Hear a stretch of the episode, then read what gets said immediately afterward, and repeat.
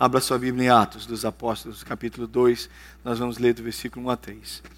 Deus, em Sua soberana vontade, tem falado conosco que esses são dias para nós meditarmos no agir de Deus na, no livro escrito pelo, pelo evangelista Lucas. O segundo livro dele é o livro de Atos. Atos, na qual a gente aprende sobre o agir do Espírito Santo. E nós começamos semana passada Estamos falando sobre os atos do Espírito Santo, sobre o mover do Espírito Santo. E eu quero que você aqueça o seu coração com isso. Amém? Só o Espírito pode aquecer o seu coração. Só o Espírito pode mover o seu coração. Só o Espírito pode agir no seu coração. Abra o seu coração para agir do Espírito Santo. Amém? Vamos embora? Ao cumprir-se o dia de Pentecostes, estavam todos reunidos no mesmo lugar. E de repente veio do céu um som, como de um vento impetuoso, e encheu toda a casa onde estavam assentados. E apareceram distribuídas entre eles línguas como de fogo, e pousou sobre cada um deles. Todos ficaram cheios do Espírito Santo e passaram a falar em outras línguas, segundo o Espírito lhes concedia que falassem. Ora, estavam habitando em Jerusalém, estavam habitando em Jerusalém judeus, homens piedosos vindos de todas as nações debaixo do céu. Quando, pois, se fez ouvir aquela voz, afluiu a multidão que se possuiu de perplexidade, porquanto cada um ouvia falar na sua própria língua. Estavam, pois, atônitos e se admiravam, dizendo: Vede, não, se, não são porventura galileus todos esses que estão aí falando? E como os ouvimos falar, cada um em nossa própria língua materna?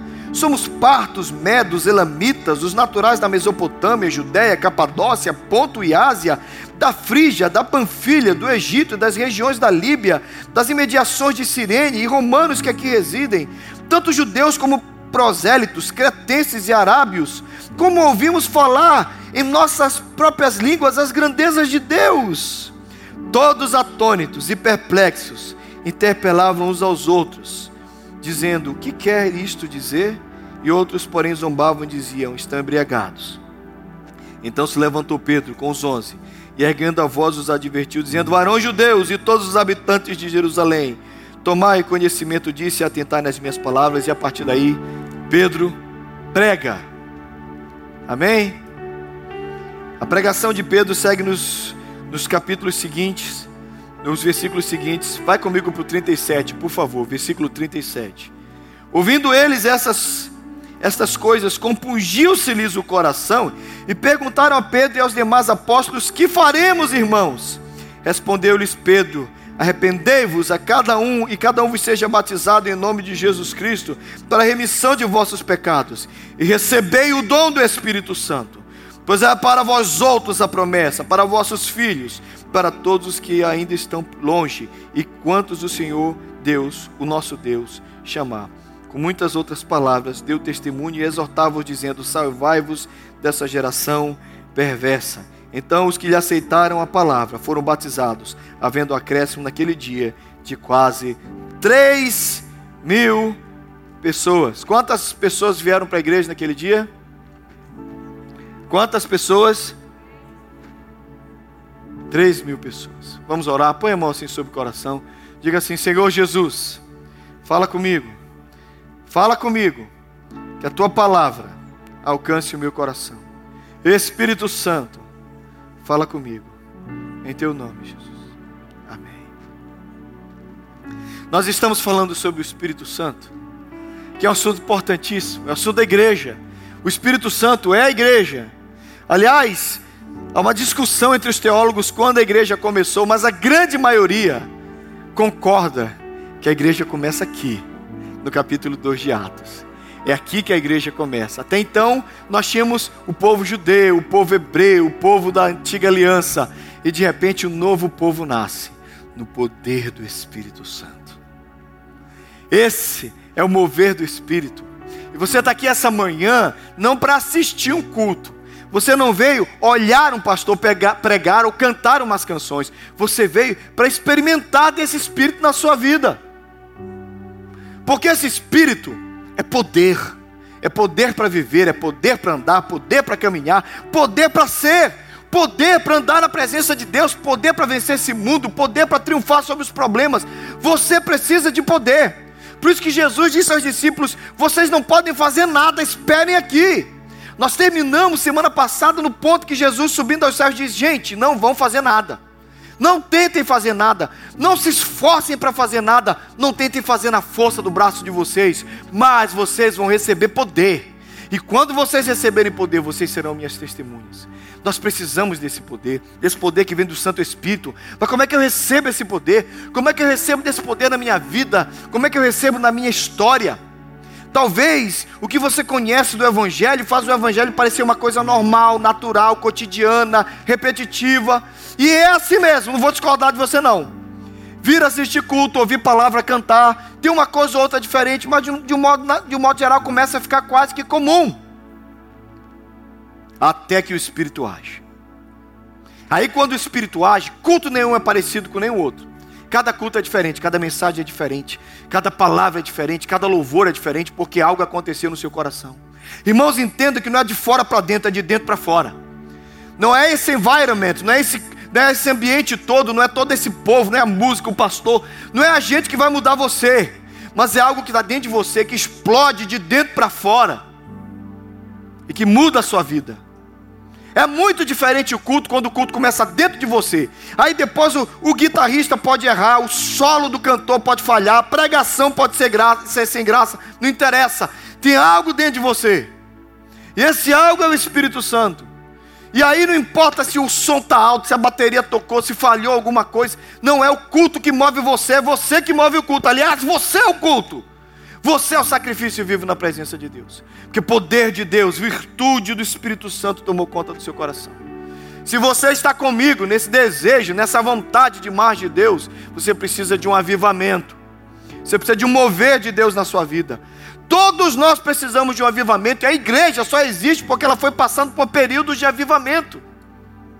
Quem estudou um pouquinho da história desse local onde nós estamos, chamado Nova Inglaterra, sabe que aqui houve no passado um homem chamado Jonathan Edward. E Deus usou ele poderosamente nessa época para um avivamento, há dois séculos atrás, que abalou toda a Nova Inglaterra. Dos mais famosos sermões já pregados está o que ele prega: pecadores nas mãos de um Deus irado. O mover de Deus era tão grande no sermão que as pessoas se seguravam em pilastras como essa, com medo de cair no inferno e se convertiam.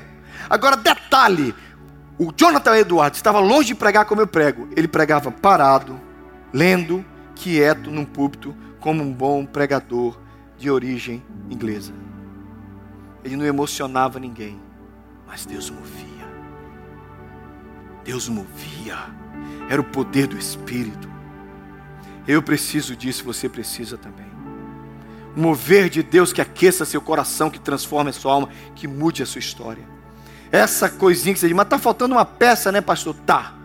Está faltando alguma coisa? Tá. Por três anos e meio, estes homens e essas mulheres, eles são mais ou menos 120 num cenáculo em oração. Eles andaram com Jesus, eles caminharam com Jesus, eles celebraram Jesus, eles se alegravam. Viram Lázaro sair do meio da, da morte, viram a filha de Jairo ressuscitar, viram paralíticos saltando e dizendo: Minha perna funciona. Eles viram cegos com a íris do olho azul, de tanta cegueira, simplesmente brilhar de novo e enxergar. Eles viram tudo que a gente gostaria de ver. Eles viram o próprio Cristo pregando. Tem coisa melhor do que ouvir um sermão de domingo da boca do próprio Jesus? Mas depois de tudo isso, eles não estavam prontos. Faltava algo. E Jesus disse: Falta, mas eu vou completar a obra. E reunidos no cenáculo, Jesus deve ter subido aos céus dois, três, quatro dias atrás. Eles perseveram unânimes. E de repente, sopra um vento aqueles homens mudam para a glória de Deus. É isso que a gente precisa. Algo tem que soprar aí. Existem dois, na verdade, existem três sopros de Deus na Bíblia. O primeiro sopro é quando Deus sopra na, na, na narina, ou nas narinas do boneco de barro que ele faz no Éden. E o homem se torna alma vivente. Jesus ressuscita e sopra a segunda vez e diz: recebei o Espírito. E ele sobe aos céus. E o terceiro sopro acontece no cenáculo. Sopra sobre eles. E o Pedro, o vacilante Pedro, o inconstante Pedro, numa única pregação, ganha mais gente para Cristo do que todo Jesus em todos os anos de ministério de Jesus na terra. Como assim? Como assim? Começou a igreja. Nós precisamos desse poder. Você precisa desse poder. Mas você precisa entender que esse poder, em primeiro lugar, ele se manifesta na comunhão e na convivência dos irmãos. O poder se manifesta quando a gente está junto. O texto diz: ao cumprir-se o dia de Pentecostes, estavam todos reunidos no mesmo lugar. Obrigado pelos irmãos que estão com a gente na live. E terça-feira foi tão bom ouvir o testemunho da Pâmela. Eu já conheci o testemunho da Pâmela. A Pâmela é nossa amiga, é nossa querida. Mas tão bom ouvir a Pâmela dizendo que o que mudou a Pâmela, o que transformou a Pâmela, foi o poder de Deus através da comunhão dos irmãos. Estou errado, Pâmela? Amigos, irmãos. Irmãos, a gente não precisa de colega. A gente precisa de gente de Deus. E isso só existe na casa de Deus. E Deus opera no meio dos irmãos reunidos. Esse é um projeto de Deus. Reuniões maravilhosas eu tenho experimentado desde a minha infância. E eu aprendi. E eu acredito que quando o povo de Deus se reúne, quando o povo de Deus se congrega, como nós estamos aqui, é sempre uma oportunidade maravilhosa para Deus agir. Deus age. Deus age aqui na nossa congregação. E Deus quer agir mais. Todas as vezes que Ele vê um grupo como o nosso aqui, eu digo para vocês que eu, a, minha, a minha visão de Deus é que Ele bate a mão assim e fala assim: é aqui. Porque o prazer de Deus é agir como Ele agiu no cenáculo 120 chorando e esperando uma promessa. E ali Deus move, e ali Deus vem. Deus vem sobre nós, irmãos. Olha que coisa maravilhosa. E é na comunhão dos irmãos, é na congregação que Deus age. Que bom que você veio.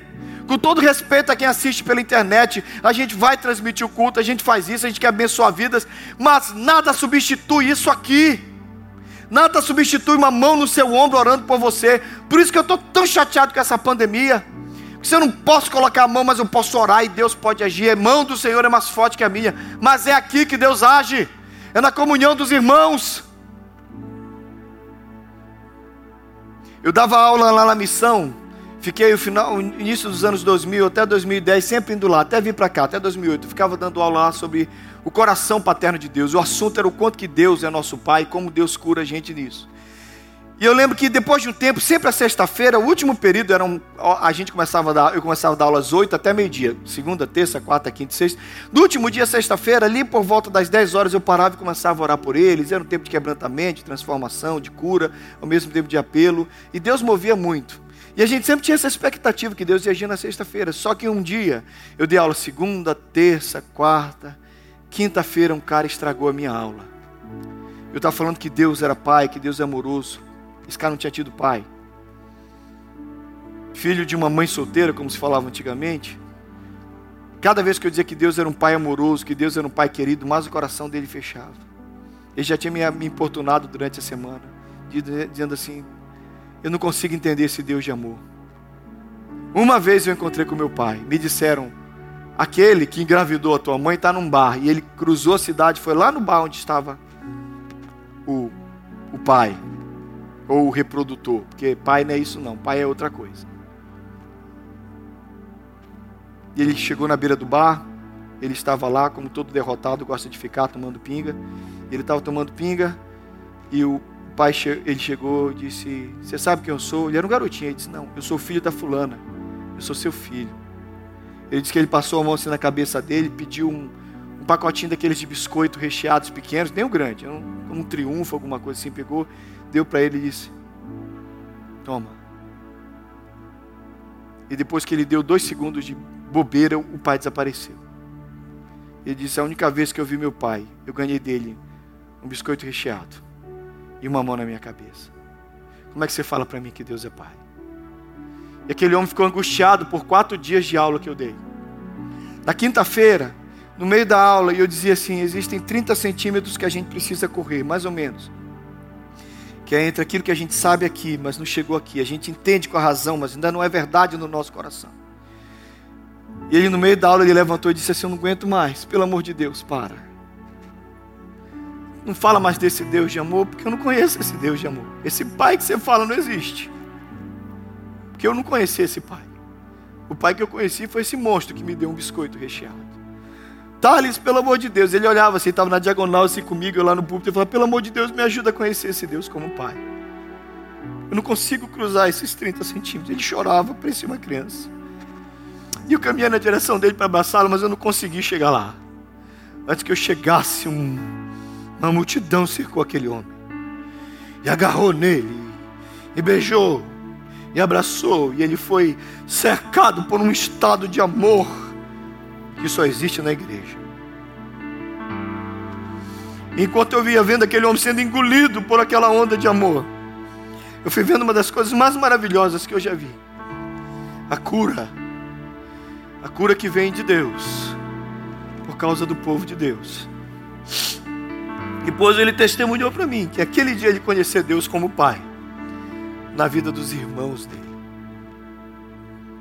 Ele disse: Eu não tive um pai, mas Deus me mostrou quem Ele é na vida dos meus irmãos. Tem coisa que você só vai conhecer na igreja. E se você assiste culto, você ainda não entendeu o que é igreja. Igreja é a comunhão dos irmãos. Porque é aqui que Deus ordena a sua bênção. E é aqui que o Espírito Santo nos visita. É aqui que as coisas acontecem. É aqui que Ele vem sobre nós. Eu tenho brincado. Eu tenho conversado um pouquinho com a mãe do Jeff. A dona Maria Isabel. Ela me descobriu no Facebook, fez amizade comigo. Você precisa ver o que a Maria Isabel pensa da gente. Ela acha que a gente é uma igreja perfeita. Eu disse, coitada, ela não tem ideia de quem nós somos. A gente está cheio, nós temos muitos defeitos, nós temos muitas falhas. Mas eu descobri duas coisas. Por que ela gosta tanto? Ela disse assim: Eu queria esse amor que vocês têm aí. Que coisa bonita que vocês têm. Dona Maria Isabel, a gente tem defeito, não é isso, cara? Mas eu descobri duas coisas. Ela gosta da gente por causa das lives e ela vê uma igreja amorosa na live, principalmente naquela época da pandemia. Mas ela vê a igreja pelos olhos do Jeff e da Carla. E eles amam a igreja. Se ela visse a igreja pelos olhos de gente murmuradora, ela ia ver a gente como um bando de defeitos. O segredo está na perspectiva. Você precisa aprender a ver essa igreja pelos olhos de Deus, não pelos seus olhos de, de magoadinho, de chateadinho. E aí você vai descobrir o amor, a graça e a presença de Deus. É aqui que Deus age, irmãos. Deus decidiu agir aqui e Ele não vai negociar. Porque desde o início dessa igreja ele disse que nós nos reuniríamos. E na união dos irmãos, ele derramaria do seu poder. Amém? Segunda coisa que você tem que entender: que o poder vem em oração. Todas as vezes que Deus intenciona fazer alguma coisa na sua igreja, Ele leva o seu povo a orar. Presta atenção que não é a oração que move a mão de Deus, isso é heresia. A oração não move a mão de Deus. Deus faz a gente orar e depois Ele age. Não é você que faz, Deus, eu vou orar e vou orar e vou orar e Deus vai fazer. Não. Deus decide, eu vou avivar a Betel. Aí ele faz a Betel orar. Aí as coisas acontecem. A primeira igreja que eu pastorei era uma igreja presbiteriana muito, mas muito tradicional, muito tradicional mesmo. Primeira igreja presbiteriana de Mogi Guaçu, o pessoal lá conhece. E bem tradicional. E quando Deus começou a fazer algumas coisas lá no nosso meio, de mover, de agir, do Espírito Santo, uma velhinha da igreja, Dona Alexandrina, chegou para mim e disse assim: Ai, Thales. Ela nem me chamava de pastor, ela me chamava de Thales. Eu tinha idade para ser minha avó. E a Lelê, chamava ela de Lelê, ela dizia assim: Na década de 60 nós orávamos por isso que nós estamos vendo aqui. 1968, 1969, um grupo de oração da SAF dizia: Deus, sopra o teu vento na igreja de Mogi Guaçu. Sopra o teu vento. Tudo que Deus vai fazer, Deus vai fazer com Ah, a oração do povo de Deus fazem as coisas acontecer. Eu sou fruto de reuniões de oração que mudaram a minha vida. Eu sou fruto dessas reuniões que bagunçam a nossa história, que a gente nem entende por que, que elas acontecem, mas simplesmente numa reunião de oração Deus pode fazer qualquer coisa. É numa reunião de oração, ou no momento de joelhos dobrados, que Deus pode transformar a sua vida. A gente vai orar por esse Espírito Santo essa manhã. Abra seu coração para esse aquecer de Deus. Quando eu morava em Contagem, pertinho lá do sítio onde a gente morava, tinha uma clareira, que era um lugar de oração. Não tinha um jeito de ser um lugar mais simples. Você andava assim no, no caminhozinho do mato, aí no meio daquilo ali abria assim, uma clareira como daqui nesse relógio, um pouquinho mais para lá, aqui do, dessas, E, gente que conhece, os mineiros sabem, tem uma época que para de chover ali, agosto, setembro, outubro, lembra disso? Que vira um pozinho, parece um talco a terra do chão, lembra disso? Alguém teve isso na sua cidade? Lembra disso, né, Gilci? Para de chover, pelo menos lá em Contagem era assim, aquilo era areia, mas a areia parece, ela é tão fininha que ela vira um talco. E muita gente, gente muitas vezes a gente fez lama naquele talco. Porque ia para lá, meia-noite, uma hora, alguém batia na porta do seu quarto e vamos para o mato? Ah, bora. Não era vamos para o mato meter uma, não. Não é vamos para o mato injetar uma, não vamos para o mato tirar uma, não é vamos para o mato, vamos tomar uma corona. É vamos ali tomar alguma coisa mais forte que isso. E a gente ia para o meio daquele mato. Irmãos, o que eu vi acontecendo ali, eu não tenho como te explicar. Mas quantas vezes eu vi a gente entrar, cair de joelhos e por horas a graça de Deus ficar agindo no nosso coração. A gente dizendo: o que, que é isso? Ninguém emocionando, não tinha nenhum pregador dizendo: Deus vai agir agora. Não, simplesmente Deus vinha e movia. Tudo que Deus vai fazer, Deus vai fazer com oração. Talvez você está precisando orar mais para que Deus mova nessa igreja, para que Deus venha com seu avivamento sobre nós. Quando a gente diz Espírito Santo vem sobre nós, venha sobre mim, age aqui. É o Espírito que age, é o Espírito que move. Irmãos, nós precisamos do agir do Espírito Santo. E para que isso aconteça, a gente precisa orar. Aquele povo, aqueles 120, olha quem estava lá, o texto diz: todos esses perseveravam unânimes em oração com as mulheres e com Maria, mãe de Jesus, e com os irmãos de Jesus. Os irmãos de Jesus e Maria e Maria Madalena e Ana, e elas estavam ali reunidas e buscavam o Senhor, e estava lá Pedro, Tiago, João, Paulo, faz alguma coisa aqui, o que, que é isso? E é num clima de oração que as coisas acontecem. Deus faz coisa no, seus quartos, no seu quarto em oração, mas Deus faz coisa aqui na igreja. Irmão, sinceramente eu espero que nós sejamos uma igreja de oração, para que Deus faça o que Ele quer fazer no nosso meio. Porque Deus quer curar, Deus quer restaurar, Deus quer transformar, Deus quer fazer. Mas para que isso aconteça, o nosso coração precisa se agitar e buscar o Todo-Poderoso. E quando a gente busca, Ele age. E não há outra coisa melhor do que estar debaixo da ação do Espírito Santo. Tem coisa melhor que você sair de um culto e dizer: Eu sei que Ele agiu. A gente vai orar e Ele vai fazer para a glória dele e para o seu louvor. Amém? Mas lembre-se: a gente não faz acontecer. O poder do Espírito é uma ação soberana do Eterno, não pode ser fabricado pelas pessoas. Eu posso fabricar emoção. Se eu começar aqui a contar umas histórias tristes e começar a falar agora, agora receba, receba, eu posso fazer você ficar um pouquinho emocionado. Eu posso fazer você dar uns aleluias. Acredite, muito do que é feito em muitas igrejas tem muito mais a ver com técnica de manipulação do que verdadeiramente avivamento. É estudável, é ensinável, é possível.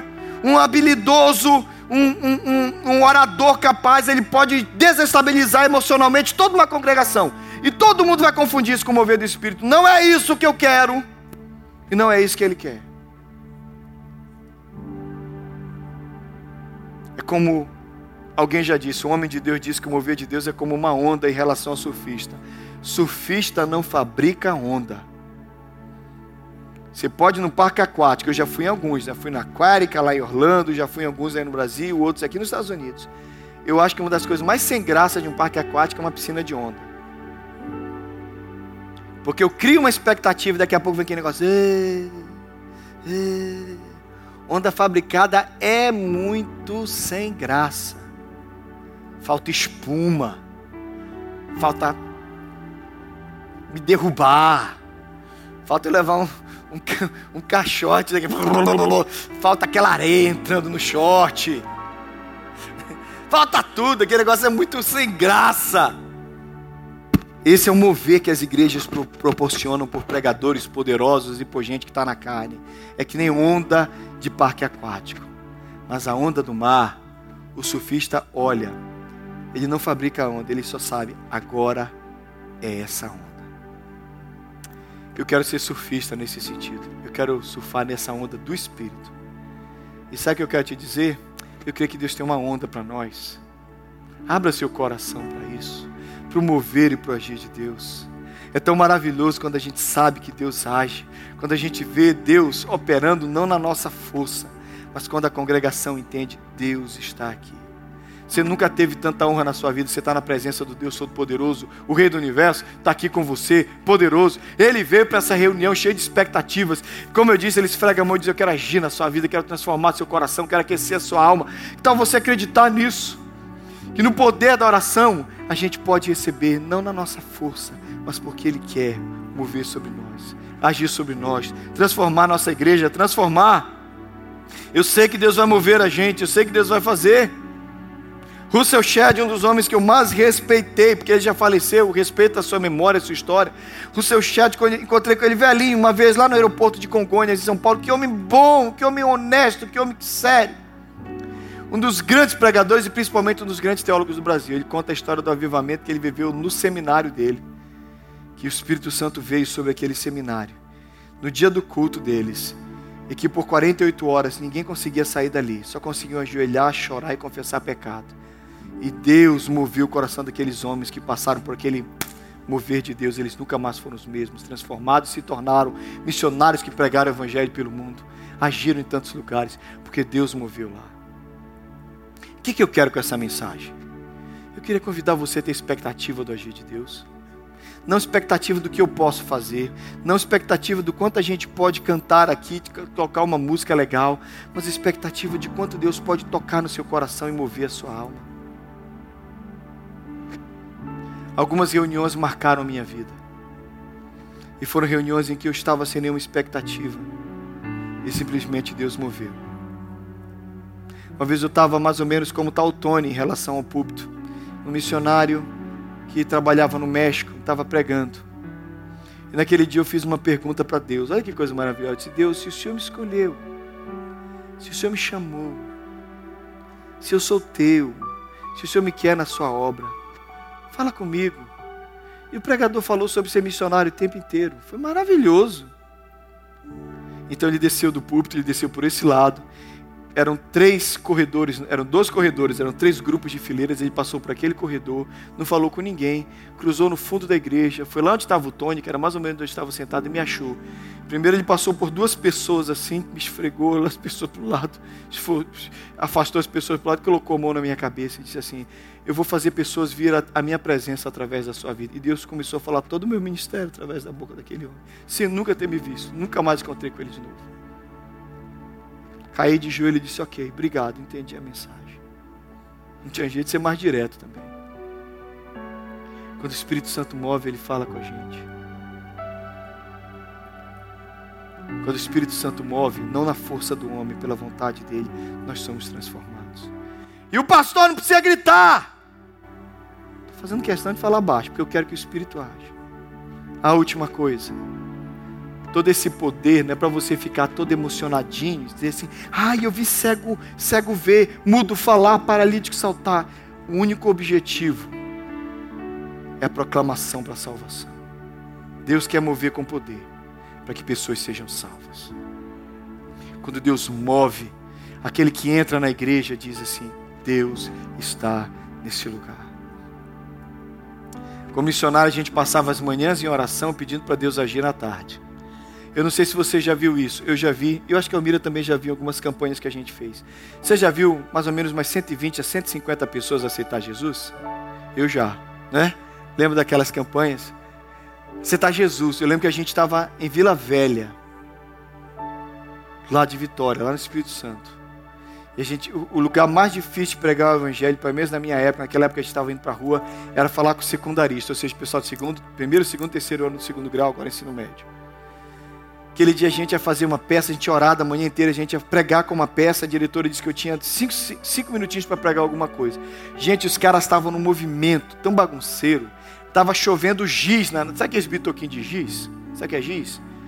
O professor deixava o giz, a gente estava preparando para o teatro, eu só sentia toque na minha cabeça. Eles estavam zoando com a gente. E eu disse, Senhor, a gente orou a manhã inteira para essa meninada. O que a gente vai fazer aqui? Eu estava lá de costa, eu entrava só depois no teatro. E só via aqueles gritando e zoando. E começou a peça, e eu consigo lembrar de cada momento da peça, porque eu conheço a peça, eu ensaiava. Eu disse, meu Deus, por que, que eles estão gritando? Por que, que eles estão falando? Aí foi abaixando, foi abaixando. O Espírito Santo foi falando assim no meu coração: Você não orou? Deixa eu fazer. Aquele povo bagunceiro, quando acabou, a, quando chegou a parte que Jesus entrava, era Jesus, o grupo inteiro estava quieto. Quando Jesus começou a parte da peça, que era a parte que eu fazia, tinha gente chorando. Quando eu fiz o apelo, gente, parece brincadeira, não estou exagerando. Veio mais da metade daquela galera à frente. Eu disse: Vocês querem entregar a vida a Jesus? Vem agora. E eles vieram. E o povo que estava jogando giz estava lá chorando lá na frente. Eu disse assim: Como assim? E o Espírito Santo sempre me lembrou: É o meu poder. Não é você e não é ninguém.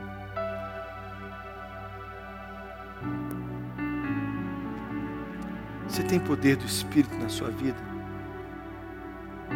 Ou você tem emoção na sua vida? Ou você conhece sensações na sua vida? Eu queria convidar você a experimentar do poder do Espírito Santo. Não na força do pregador, pastor Tales. Não em nome da igreja presbiteriana. Um vento soprou, línguas foram distribuídas sobre eles, e aqueles homens foram mudados para sempre algo precisa vir sobre você do Espírito. O quanto que você conhece do agir do Espírito Santo na sua vida. O quanto que você tem experimentado desse Espírito Santo. Eu quero convidar você a pedir isso para a sua vida no final desse culto. O Espírito Santo e o poder do Altíssimo te envolverá. será sobre ti, Espírito Santo. E o poder do Altíssimo te envolverá. Tua alma viverá, teu espírito renovará. E no teu corpo tudo novo se fará tua alma viverá, teu espírito renovará, e no teu corpo tudo novo se fará. Quantos querem mover do Espírito Santo na sua vida? Quantos querem? Quantos querem nesse mover do Senhor na sua vida? Se você quer emoção, talvez aqui não seja o melhor lugar, nem seja a melhor pregação, porque eu fiz questão de não pregar para te emocionar. Mas eu quero convidar você a receber deste poder do Espírito na sua vida. E se você deseja, eu queria que você fechasse os olhos e você dissesse: Eu quero, Senhor. Isso que eu sei que está faltando na minha vida, que pode aquecer o meu coração e transformar a minha alma. Em nome de Jesus, desliga a luz aí, Jeff. Em nome de Jesus, vamos embora, vamos cantar de novo. Descerá sobre ti o Espírito Santo. Canta, querido, em nome de Jesus. Descerá sobre ti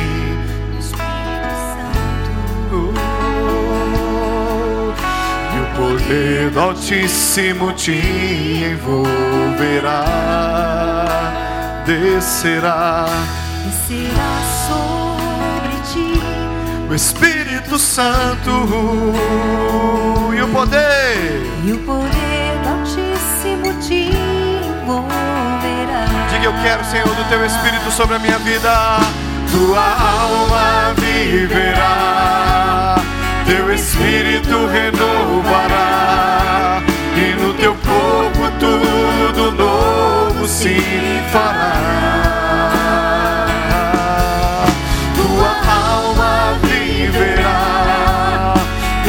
Teu espírito renovará,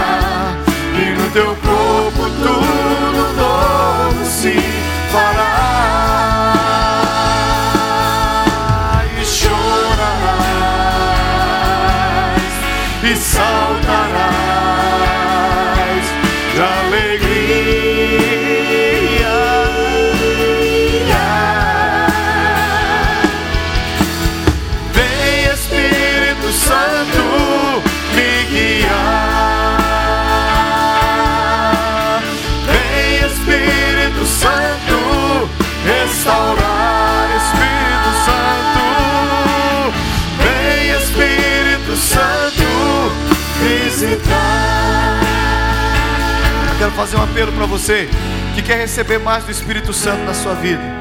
Eu queria que você viesse à frente, se você quer, se você sente a liberdade, você dissesse eu quero, quero do teu Espírito. Queria pedir para o Marcelo me ajudar a orar, queria pedir para o Ricardo me ajudar a orar, queria, me ajudar pra, pedir, queria pedir para a Patrícia me ajudar a orar. E nós vamos orar por você. Se você crê que existe algo do Espírito Santo para a sua vida, você diz: Eu quero, eu quero mover, eu quero ser renovado no Espírito Santo. Talvez você já experimentou, mas você esfriou.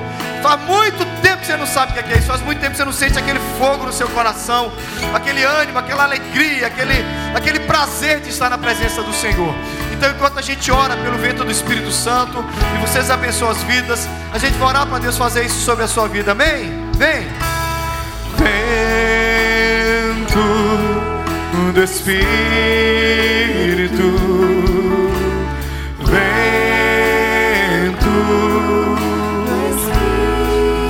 Do Espírito. Sopra nesse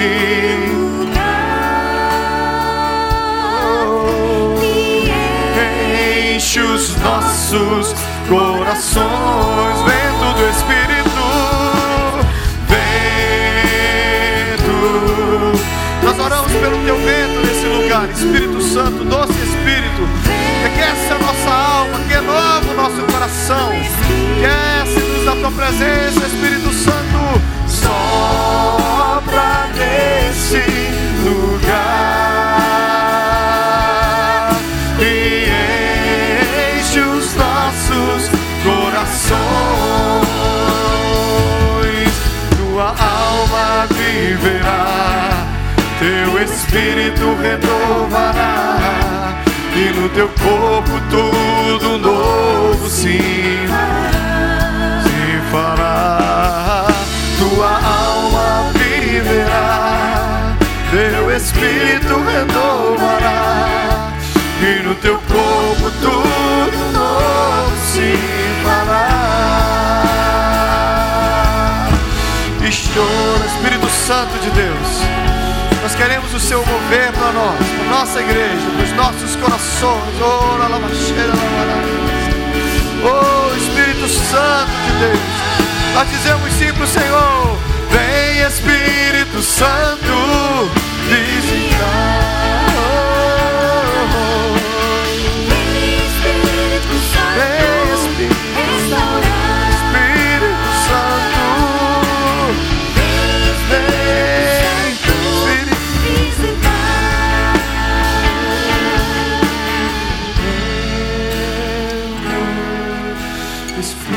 Senhor Jesus, o teu Espírito é o nosso, é o nosso guia, é o mover para essa igreja, e é só nele que nós queremos agir, no poder e na ação dele, em nome de Jesus.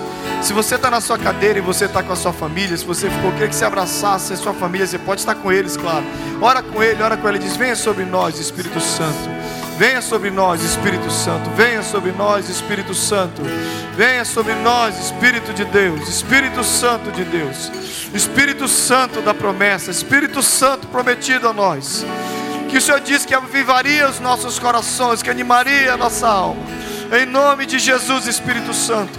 O Senhor sabe quantos já esfriaram, quantos perderam isso. Nós somos a geração que esfriou tanto, Senhor pelo conforto, pela tranquilidade, mas nós acreditamos no Senhor e no poder, no poder do Senhor.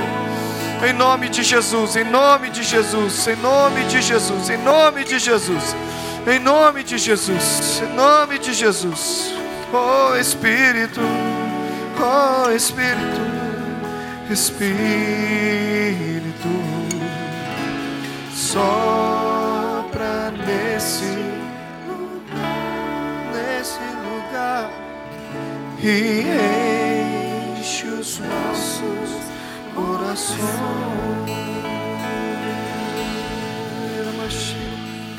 Espírito Santo de Deus, que o Senhor conduza esse povo nessa semana, que o Senhor dirija os corações, que o Senhor aqueça as almas, que o Senhor caminhe com eles, leve-os por onde eles forem, dando a direção, o teu poder e a tua graça e que eles estejam, estejam no poder do Senhor, em tudo que eles vão fazer para a tua glória e para o teu louvor. E agora, meus queridos, em nome de Jesus, que a graça maravilhosa do Senhor Jesus, que o amor infinito de Deus, o nosso Pai, que o poder, a comunhão, consolação, dons, unção, presença do Espírito Santo, sejam sobre todos vocês e sobre todo o povo de Deus, espalhados sobre a face da terra, desde agora e para sempre, e sempre. Amém. Amém.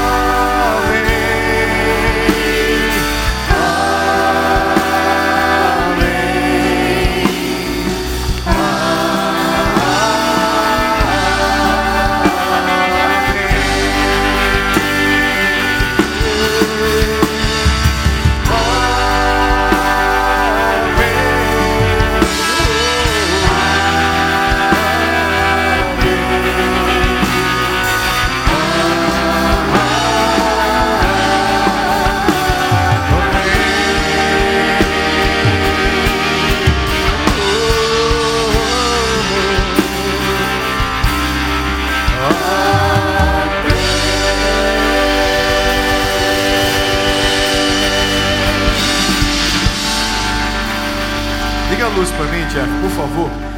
Volta para o seu lugar. Deixa eu te dar um testemunho pessoal. O Paulo vai nos dirigir como nós vamos sair. Primeira vez que eu fui cheio do Espírito Santo para valer, ocorreu uma coisa no meu coração. Eu entendi o que eu queria. E talvez você entendeu o que você precisa. E por mais ou menos um mês, todos os dias, até quando eu ia almoçar, eu ia orar pelo almoço de Espírito Santo, me enche. Ao final de um mês, no dia 6 de junho de 1984, eu lembro do dia, eu lembro a hora, era uma segunda-feira. O Espírito Santo me encheu e eu nunca mais fui o mesmo. Então não pare de buscar a presença do Espírito Santo na sua vida. Amém? Então que hoje seja o início. Que o que os discípulos experimentaram, você experimente. Amém? Daiane, vai com Deus, minha filha. Eu sei que é seu último culto com a gente, viu? Amamos você. Vai ser uma bênção lá em Maryland. Eu sei que o maridão já foi. Vai com Jesus, viu? Nós vamos receber as instruções do